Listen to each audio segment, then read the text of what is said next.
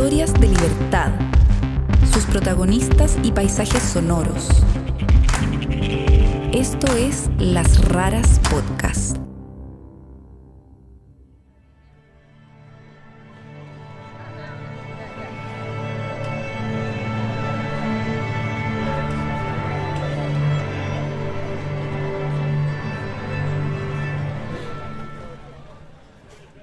a la memoria de Camilo Catrillanca.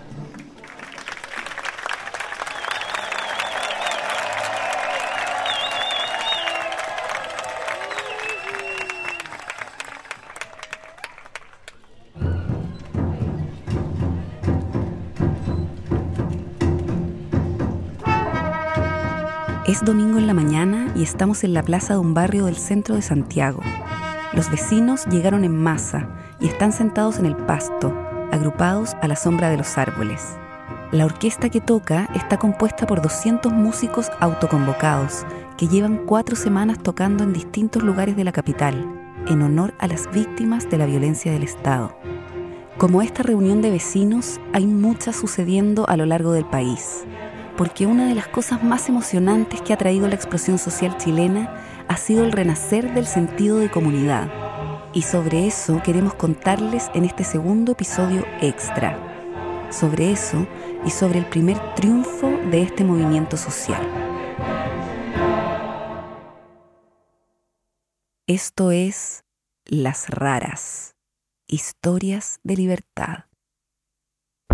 Hace un mes publicamos el primer capítulo extra en el que retratamos los primeros días de la explosión social en Chile. Repetirlo de nuevo, eh, no, es- no eran los 30 pesos del metro, es todo. O sea, despertamos y despertamos con furia. Son las pensiones indignas para nuestros abuelos, para nuestros papás. Es un sistema de salud horrible. Es la privatización de todo. Basta de abuso, basta con toda esta violencia sistemática que hemos tenido a lo largo de todos estos años desde que terminó la dictadura y empezamos en democracia. Estamos en guerra. Militares disparando con escopetas hacia civiles, civiles heridos que no están saliendo en las noticias, con balas, impactos de bala en la cabeza o balín.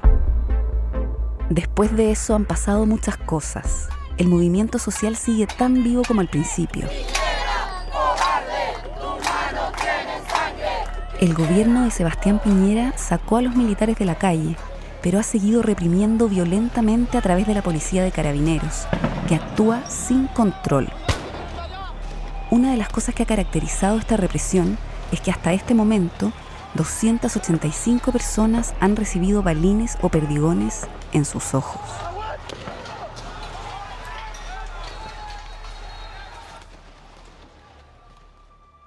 Gustavo Gatica es un joven de 21 años que se ha convertido en el símbolo de esta brutal práctica policial. Durante una manifestación recibió balines en sus dos ojos y es muy probable que pierda la vista por completo. El día después de que esto sucedió, estábamos afuera de la clínica donde él estaba internado.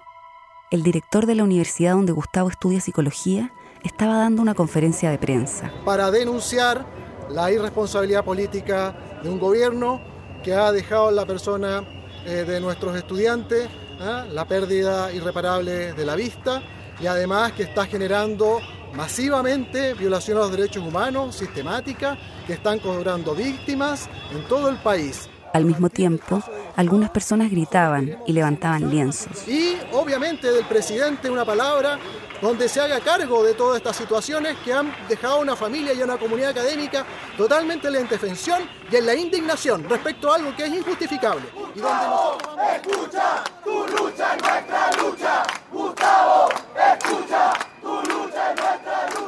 La manifestación era completamente pacífica y sin embargo, Empezaron a disparar.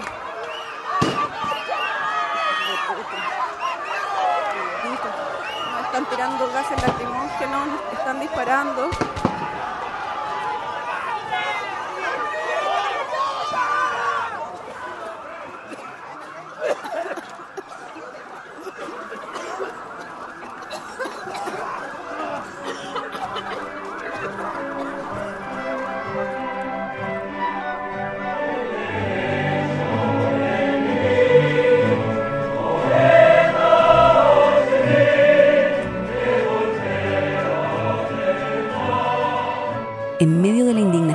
La desatada violencia policial, el movimiento social se desarrolla también en otro flanco, menos visible, pero igualmente potente e importante.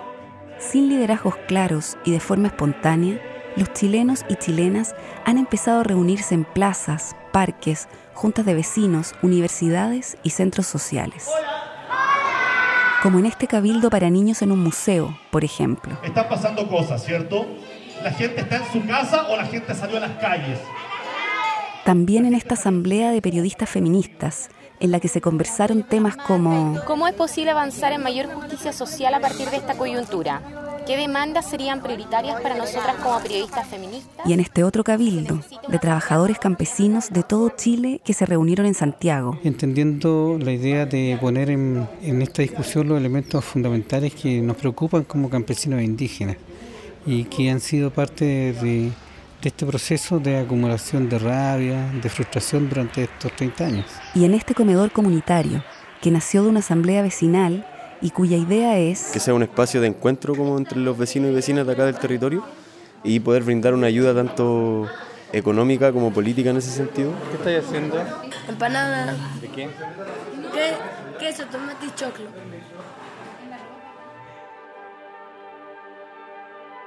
Originalmente, estas fueron instancias para comentar sobre lo que está ocurriendo en el país, y esto hizo que por primera vez en décadas los vecinos, vecinas y colegas realmente se conocieran y se tomaran el tiempo para conversar. Es maravilloso porque nos estamos conociendo, porque se está generando unidad entre nosotros. Hemos pasado tanto tiempo como sin mirarnos a las caras, sin conversar, sin como expresar nuestras opiniones. Encuentro espectacular, para mí siempre fue un sueño que ocurriera esto. Es una obligación ética y moral estar, que soy ciudadana, me interesa saber qué opinan las otras personas. Todos los que estamos acá participando no son ni de izquierda ni de derecha, no hay ni siquiera banderas. Ahora tu vecino es tu hermano, es tu familia y está luchando por ti también. Ha sido la oportunidad de renacer, de que el pueblo se una.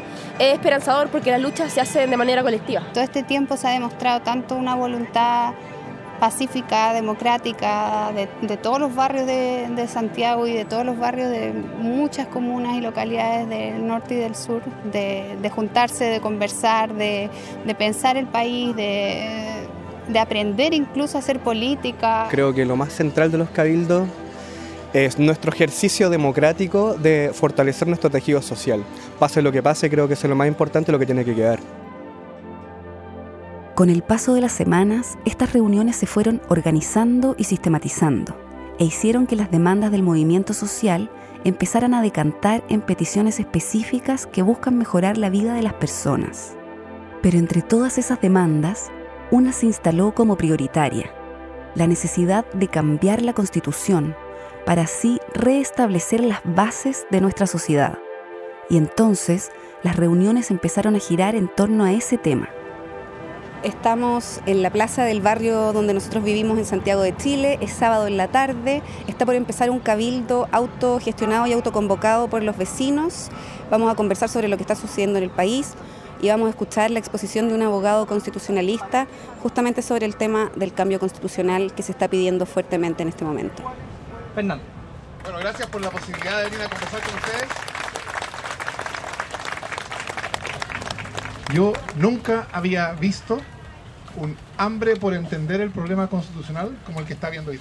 Lo que todo el mundo ve es que hay una conexión entre lo que ha llevado a las manifestaciones y protestas que están ocurriendo y la constitución y quieran entenderlo mejor. Las personas comenzaron a interesarse cada vez más por informarse sobre la actual constitución, que fue impuesta durante la dictadura de Augusto Pinochet, y también sobre cómo funcionaría un proceso para cambiarla.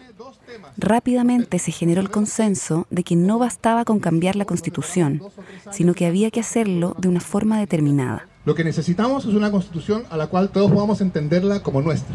Y eso supone un mecanismo de discusión y decisión constituyente que sea de todos.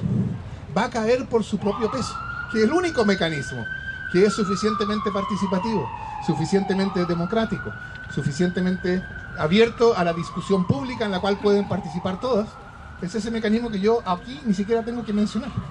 ¿no? Es una asamblea constituyente, es evidente. Eso va a caer en su momento por su propio peso. Esta no es una idea nueva. Hace años que se viene trabajando desde distintos sectores, por una razón muy clara. La constitución que tenemos hoy día fue impuesta por los vencedores militares. Es una constitución de ellos, no es nuestra. Después de casi un mes de movilizaciones, este trabajo ciudadano, sumado a la presión impuesta por las marchas y manifestaciones, logró lo que parecía imposible. El gobierno de Sebastián Piñera se vio forzado a aceptar un cambio a la constitución. Y los diferentes partidos políticos, forzados también por el movimiento social, tuvieron que acordar un inédito proceso para cambiar la constitución.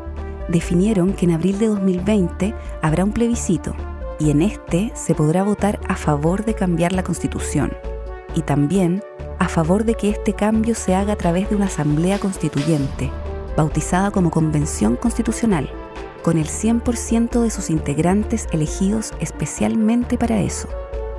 Una vez aprobada en ese plebiscito, la nueva constitución se convertiría en la primera en la historia de Chile creada con la participación de la ciudadanía.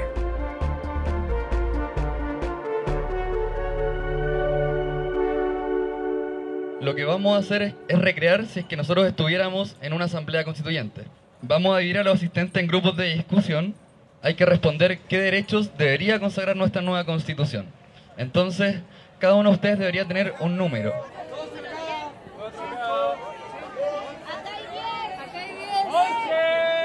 Aún falta definir muchas cosas en el camino hacia la nueva constitución.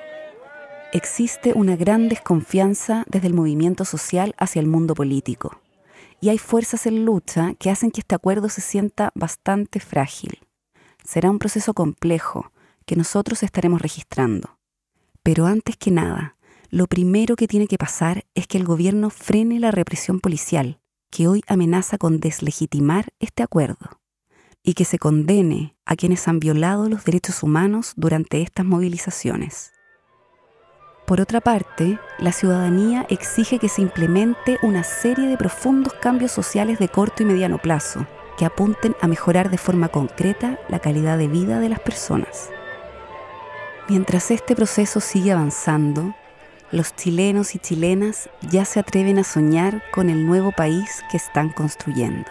Un país más equitativo. Más humano, no tan superficial ni tan capitalista. Un nuevo modelo de relacionarnos. Igualitario, al final de reconocernos entre nosotros nuestra dignidad y partiendo de ahí yo creo que también las transformaciones son radicales. Y con más conciencia social, con más conciencia ambiental, que esta unidad se mantenga. Donde los derechos sean para todos, no sean privilegios, la educación sea de calidad, salud de calidad, gratuita, donde los adultos mayores tengan pensiones dignas. Que dé oportunidades.